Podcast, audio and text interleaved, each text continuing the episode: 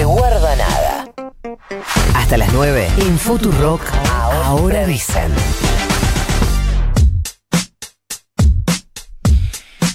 Y una de las preocupaciones del momento, por no decir de todo el año, pero fundamentalmente del momento, tiene que ver con esta cepa del coronavirus que se registra en Reino Unido y que parece que contagia mucho más que lo que venía contagiando, que ya era un montón.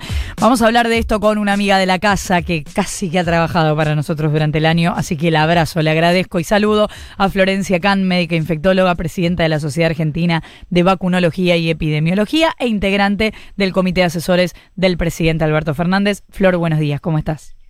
Hola, buenos días, ¿cómo están ustedes? Acá haciéndote madrugar una vez más.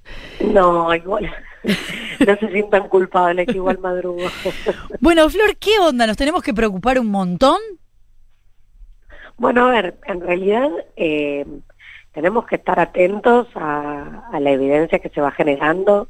Lo que hay que decir primero es que los coronavirus son virus que habitualmente mutan, así que el hecho de tener diferentes este, cepas o, o, linajes no es una novedad, es algo que venimos viendo y de hecho eh, en algún momento eh, pues eh, habrán visto la noticia de que bueno que se había hecho como el, el mapa, ¿no? Como que Argentina había entrado en el mapa de los diferentes códigos genéticos de los diferentes tipos de coronavirus que circulan. Eh, entonces, que hay mutaciones se sabe. ¿Qué fue lo que llamó la atención? Y que esto, si bien es novedad ahora en los medios, desde septiembre viene circulando en Gran Bretaña un, una nueva cepa, digamos, eh, que así como vimos muchas con diferentes mutaciones, pero esta lo que tiene es una cantidad mayor de mutaciones y justamente es en la proteína S, que es... La, ¿vos, me escuchas bien? Sí, vos no. Sí, un, un ruidito de fondo, pero no importa. Ah. Si me escuchan bien... Sí, sí, perfecto. Está bien. La proteína S entonces es la proteína que usa el virus para entrar en las células, ¿sí? Por ejemplo, del tracto respiratorio. Entonces, lo que se observó en esta cepa del Reino Unido es que había un gran número de mutaciones eh, mayor que, que el habitual o que lo esperable, y que esto podía, digamos, traducirse en algunos casos en una mayor tasa de infección, es decir, aumentaba el R0, el famoso R0, que es como la tasa de contagiosidad. Sí. Entonces, bueno, eh, si bien esta cepa por ahora eh, se, se observó, sobre todo en el Reino Unido, ¿y por qué? El Reino Unido estudia mucho eh, justamente lo que son los códigos genéticos de los virus, ¿sí? el estudio el estudio genómico. Entonces, el que busca encuentra, encontraron esta variante, pero que también se vio en Bélgica, en Dinamarca, en Holanda y en algún caso en Italia, con lo cual, si bien está predominantemente en el Reino Unido, no está circunscrito al Reino Unido y entonces ahí tenemos que eh, tener cuidado y también nosotros como país, esto en cuanto a cualquier país del mundo, estudiar bien eh, la genómica del virus que está circulando en cada lugar. ¿sí? este, a ellos los que les preocupó es que vieron, si bien la mayor cantidad de casos que vieron fue en menores de 60 años, lo cual a priori es bueno porque sabemos que los más jóvenes en general tienen cuadros más leves, eh, la realidad es que eh, es, es una alerta porque podría ser, ya te digo, mayor la contagiosidad y, eh, y por otro lado, bueno, digamos, ellos vieron que el virus se, eh, se esparcía más rápidamente en los lugares donde circulaba esta cepa. Eh, Flor, están saliendo, está saliendo hoy el avión que va a ir a buscar las primeras vacunas rusas, 300.000 dosis para empezar a vacunar capaz que antes de fin de año, a los primeros 150.000 argentinos o residentes argentinos. Em, hablamos mucho durante el año sobre la vacuna rusa, sobre sus em, certificados, sobre lo que la ciencia conocía sobre el tema.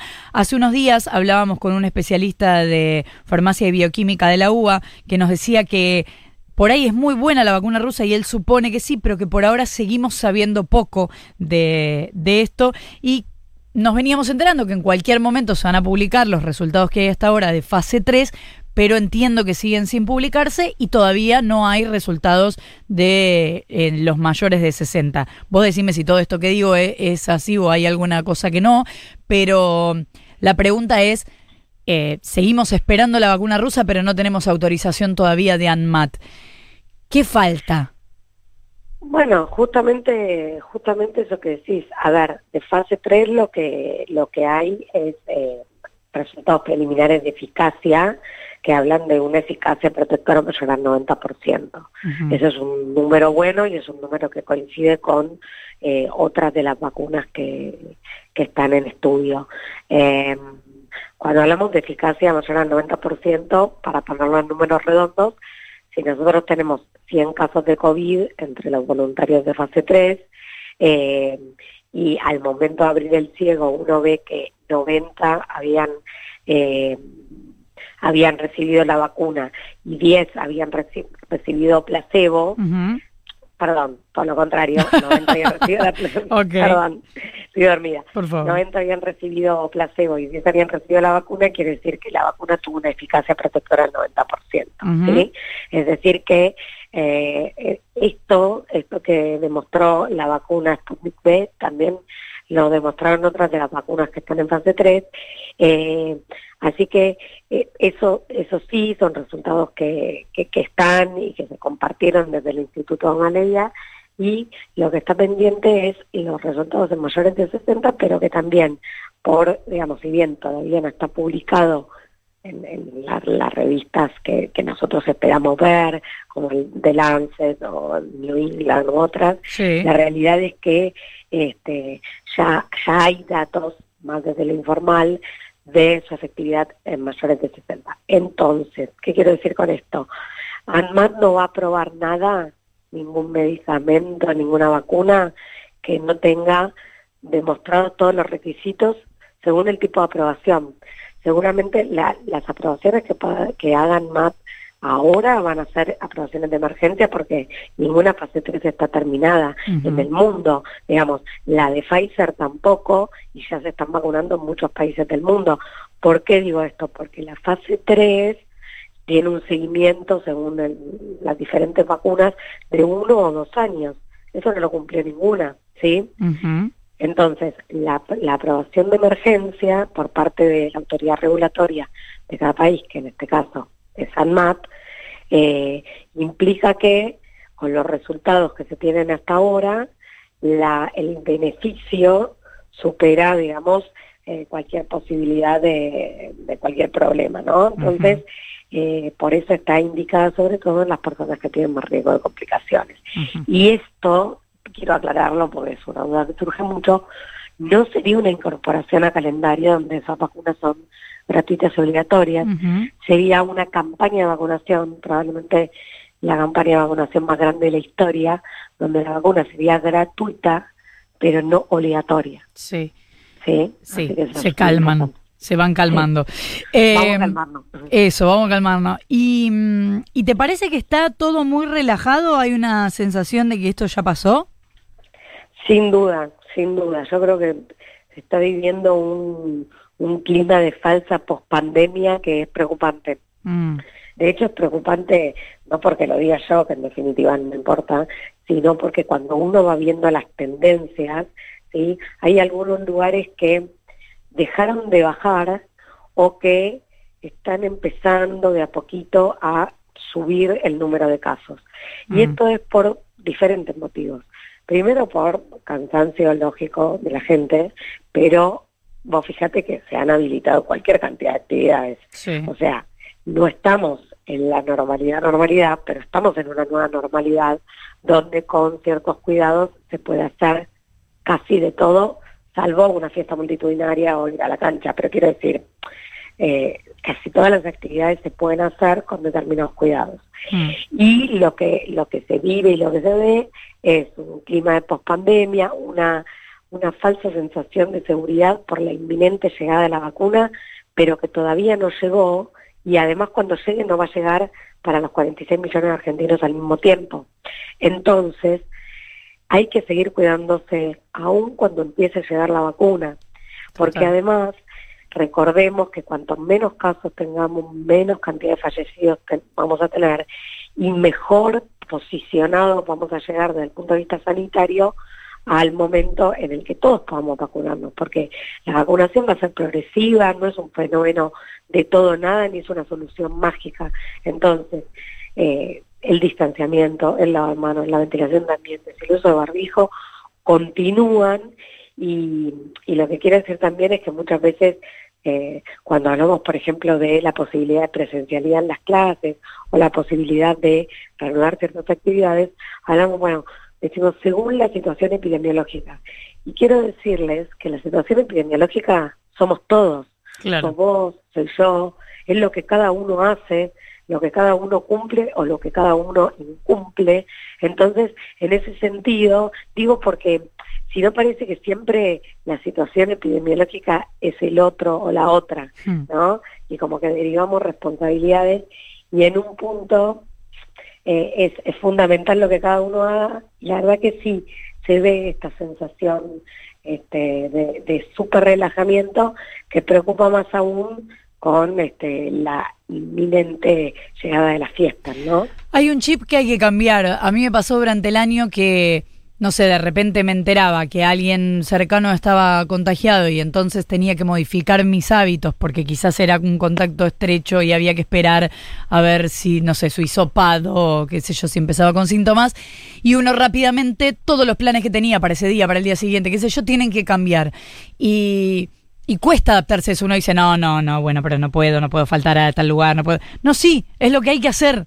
Y también les cuesta a los otros cuando uno le dice, no, no, mira, estaba por ir, pero resulta que tengo un, no sé, vi ayer a mi mamá y mi mamá tiene síntomas y entonces, bueno, eh, todos tienen que entenderlo, ¿no? Porque también aparecen los como, bueno, pero escúchame, no podés faltar. Bueno, hay que cambiar todo un chip que todavía evidentemente eh, falta mucho para eso. Te hago la última, que son las recomendaciones para las fiestas. Sí, bueno, em, en cuanto a las recomendaciones para las fiestas, es interesante una campaña que sacó el, gobierno de la provincia de Buenos Aires, que es que las fiestas empiezan 10 días antes, ¿no? Total. Porque todo lo que nosotros hagamos en estos días previos a las fiestas, digamos, partiendo de la base que uno en general en las fiestas ve a la familia, y en la familia puede haber una madre, un padre, un abuelo, un tío que tenga más de 60 años, que tenga algún factor de riesgo y por ahí nosotros jóvenes, los que somos así pendex como vos obvio, como, uno, obvio, eh, no, digamos, no tenemos ningún problema, pero entonces decimos, bueno, vamos a tomar algo. Eh, y ese ir a tomar algo implica estar a menos de un metro y medio de distancia con una persona que no convivís y sin barbijo. Y vos podés contagiarte y podés ni enterarte, porque podés ni tener síntomas. Y podés ir a la reunión del 24 y también sin querer, porque obviamente nadie quiere contagiar a otro, eh, transmitir el virus.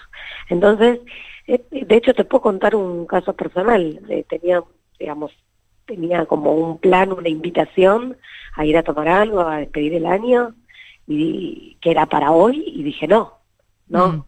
no porque el, el, ¿sabes cuál es el miedo que todos tenemos? Es la llamada del día siguiente. Total. Che, no sabes. Viste que nos vimos el martes y el miércoles empecé con fiebre, con tos. Ahí, o sea, te quedaste guardada en la fiesta. Digo, más allá de que por lo menos evitaste ver a tu, a tu familia este, y no transmitir. Entonces digo... No, puede ser peor que eso. Puede ser que el llamado llegue después de las fiestas cuando te juntaste. Totalmente, totalmente. Entonces, bueno, pero si hicimos todo eso bien antes eh, y llegamos al momento de la fiesta, la recomendación es, siempre que sea posible, buscar una posibilidad al aire libre. Y yo, que no sé nada de cocina ni nada, mi recomendación es no hacer mesa navideña ni de año nuevo. Mm. O sea, no sentarse alrededor de la mesa, sobre todo si las personas con las que te vas a juntar, que no deberían ser más de 10, eh, no son convivientes tuyos. Entonces, porque cuando uno se sienta en la mesa, cumple con la definición de contacto estrecho, menos de dos metros, más de 15 minutos y sin barbijo. Entonces, si está la posibilidad de eh, hacer algo tipo sandwichito, donde uno puede como distribuirse eh, y, si hay la posibilidad de un aire libre, mejor. Si no hay posibilidad de un aire libre, eh, digamos, en el ambiente más grande posible, con todo las ventanas abiertas, todo súper ventilado y intentando estar el menor tiempo posible sin barbijo. Esto estamos hablando cuando nos juntamos con gente con la que no convivimos. Si vamos a pasar la Navidad con la gente que convivimos, es lo mismo que todos los días, digamos. Claro, totalmente. Pero esos cuidados me parece que son fundamentales y, bueno, y, y, los días previos ni hablar. Flor, te debemos todo este año, así que esperamos que pronto y sin barbijo, pronto quiero decir, no sé, en ocho meses, podamos invitarte finalmente una cerveza libremente. Gracias por todo este año, que tengas un buen 2021 menos eh, intenso que el 2020 y gracias de verdad por habernos atendido todo el año. Bueno, ojalá, ojalá sea un mejor 2021 para todos, para todas eh, que terminemos el 2020 con la ley, eh, no, no, puedo parar, no puedo dejar de decirlo. Eh, y muchas felicidades para vos también. Te mando un besote enorme y gracias. Beso, chao, chao. Besote. Florencia Can, médica infectóloga, presidenta de SABE y miembro del Comité de Asesores del Gobierno Nacional. Información, Información al instante. Dicen, dicen, ahora. Futurock.